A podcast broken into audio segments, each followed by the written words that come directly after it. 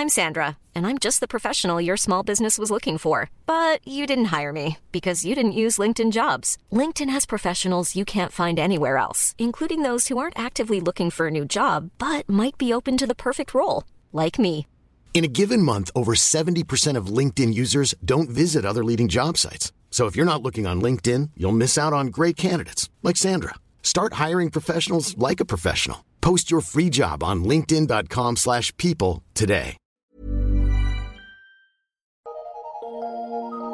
Eu sou Mário Persona e essas são as respostas que eu dei aos que me perguntaram sobre. Você escreveu perguntando se é o ato sexual que une o casal. Isto porque alguém disse a você que um homem que teve uma relação sexual com uma prostituta não pode mais se casar. A ideia é que a relação sexual com a prostituta tornaria aquele homem uma só carne com a prostituta, e se a palavra de Deus diz que o marido e a mulher se unem para se tornarem uma só carne, aquele homem já teria feito isso com a prostituta, portanto estaria casado com ela. Uau! Quando eu pensava que já tinha escutado de tudo, surge mais essa interpretação completamente distorcida das Escrituras. Se existe uma passagem que fala do matrimônio, dizendo que o homem deixa seu pai e sua mãe e se une à sua esposa, e os dois se tornam uma só carne, então, por existir outra passagem que diz que aquele que se une a uma, prostituta torna-se assim um, uma carne com ela, estaria consumado então um matrimônio aí. Não, de maneira nenhuma. Embora o ato conjugal possa ser considerado a consumação de um matrimônio, não é o ato conjugal, o sexo, que dá a um homem e uma mulher o status de casados. Eles já estavam casados no momento em que se uniram em matrimônio. E qualquer pessoa sensata entenderá, entenderá assim. Seria estranho alguém dizer que foi ao casamento de Fulano, querendo com isso insinuar que assistiu ao que ocorreu no quarto de casal na lua de mel. Além disso, o contexto da passagem de 1 Coríntios 6 é diferente do contexto de Efésios 5. Em Efésios, o assunto é sim a união conjugal entre um homem e uma mulher, isto é, o matrimônio, também mostrado como uma figura de Cristo e sua igreja.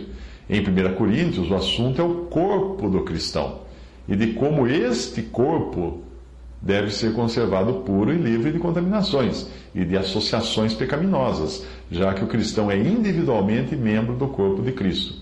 Em Efésios, trata-se da relação entre o corpo de Cristo, formado por membros individuais, e a cabeça que é Cristo.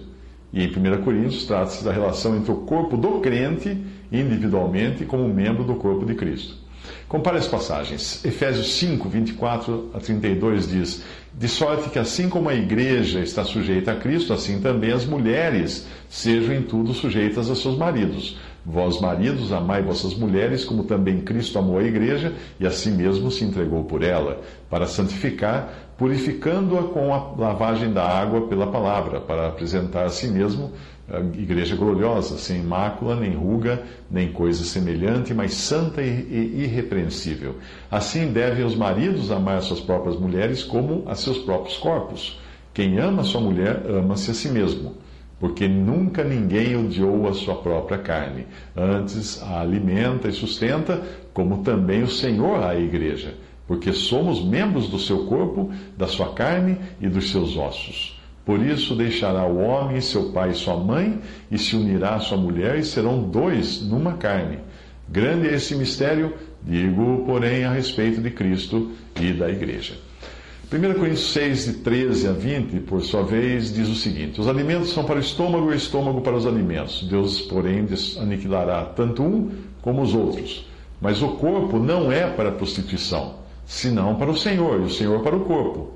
Ora, Deus que também ressuscitou o Senhor, nos ressuscitará a nós pelo seu poder. Não sabeis vós que os vossos corpos são membros de Cristo? Tomarei, pois, os membros de Cristo e falosei membros de uma meretriz? Não, por certo não.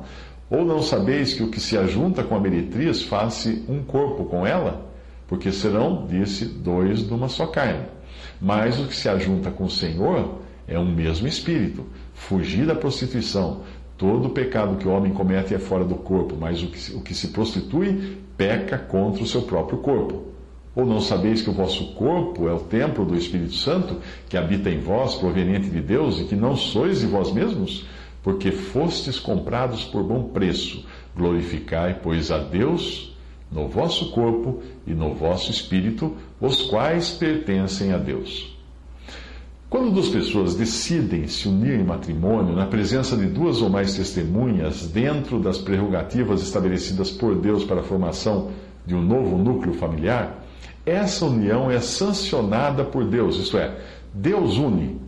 Se no país existirem leis exigindo alguma formalização civil dessa união, o casal apresenta-se a um juiz de paz e este, com a autoridade que lhe foi concedida pelo Estado, declara o homem e a mulher casados.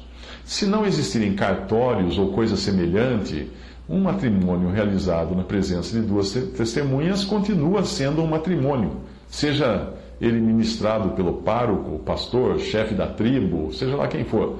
É a presença das testemunhas que determina um contrato matrimonial.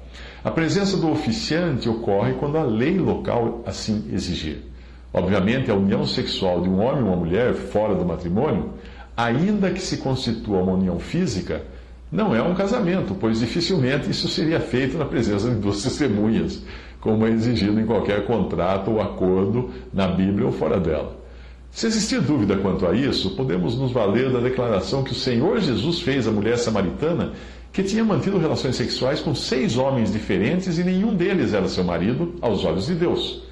João 4, 16 a 18, disse-lhe Jesus: Vai, chama o teu marido e vem cá. A mulher respondeu e disse: Não tenho marido. Disse-lhe Jesus: Disseste bem, não tenho marido, porque tiveste cinco maridos e o que agora tens não é teu marido. Isto disseste com verdade. Embora alguns possam interpretar isso como se ela tivesse sido legalmente casada cinco vezes e tivesse ficado viúva ou sido abandonada por todos os seus maridos, o fato de conviver sexualmente com seu atual companheiro não fazia dele seu marido, seu marido de fato, demonstrando assim que não é o ato sexual que une o casal no matrimônio.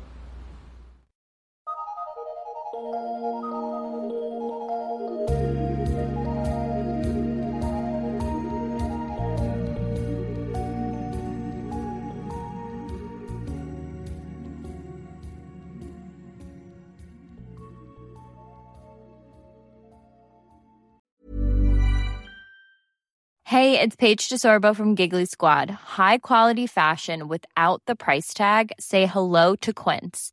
I'm snagging high-end essentials like cozy cashmere sweaters, sleek leather jackets, fine jewelry, and so much more. With Quince being 50 to 80% less than similar brands. And they partner with factories that prioritize safe, ethical, and responsible manufacturing. I love that. Luxury quality within reach. Go to quince.com slash style to get free shipping and 365 day returns on your next order. Quince.com slash style.